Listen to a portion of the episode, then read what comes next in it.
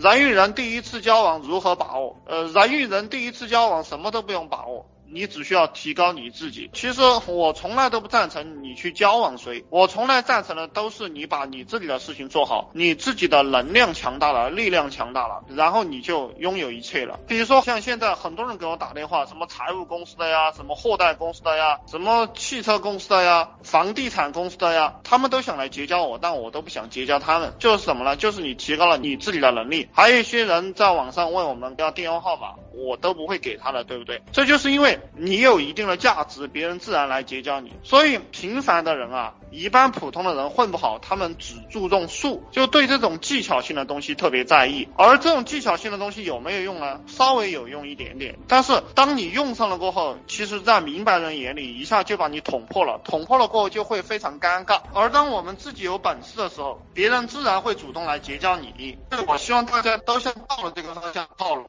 做网络直播很多被查到，我该怎样避免？你没犯法就行了呀，你只要不犯法，你怕什么被查呢？我现在给大家讲的就是希望大家都去选一些正规、长久的一个项目，做一些服务，而且讲一些正面的东西，这样混下去过后，大家就可以做大做强，最终赚到很多钱。开始的时候苦一点没有关系，对不对？是要与人接触，就要。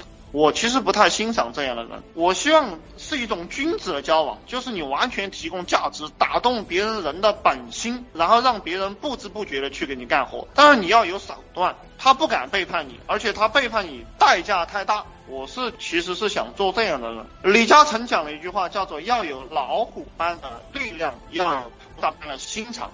现实中的成功人都是先小人后君子，其实根本不是先小人后君子，是先君子后君子。这个话“先小人后君子”是讲给不懂事的人听的。我们做任何一件事情，开始都是定规则，把规则定好了，自然就可以先君子后君子的一个说法。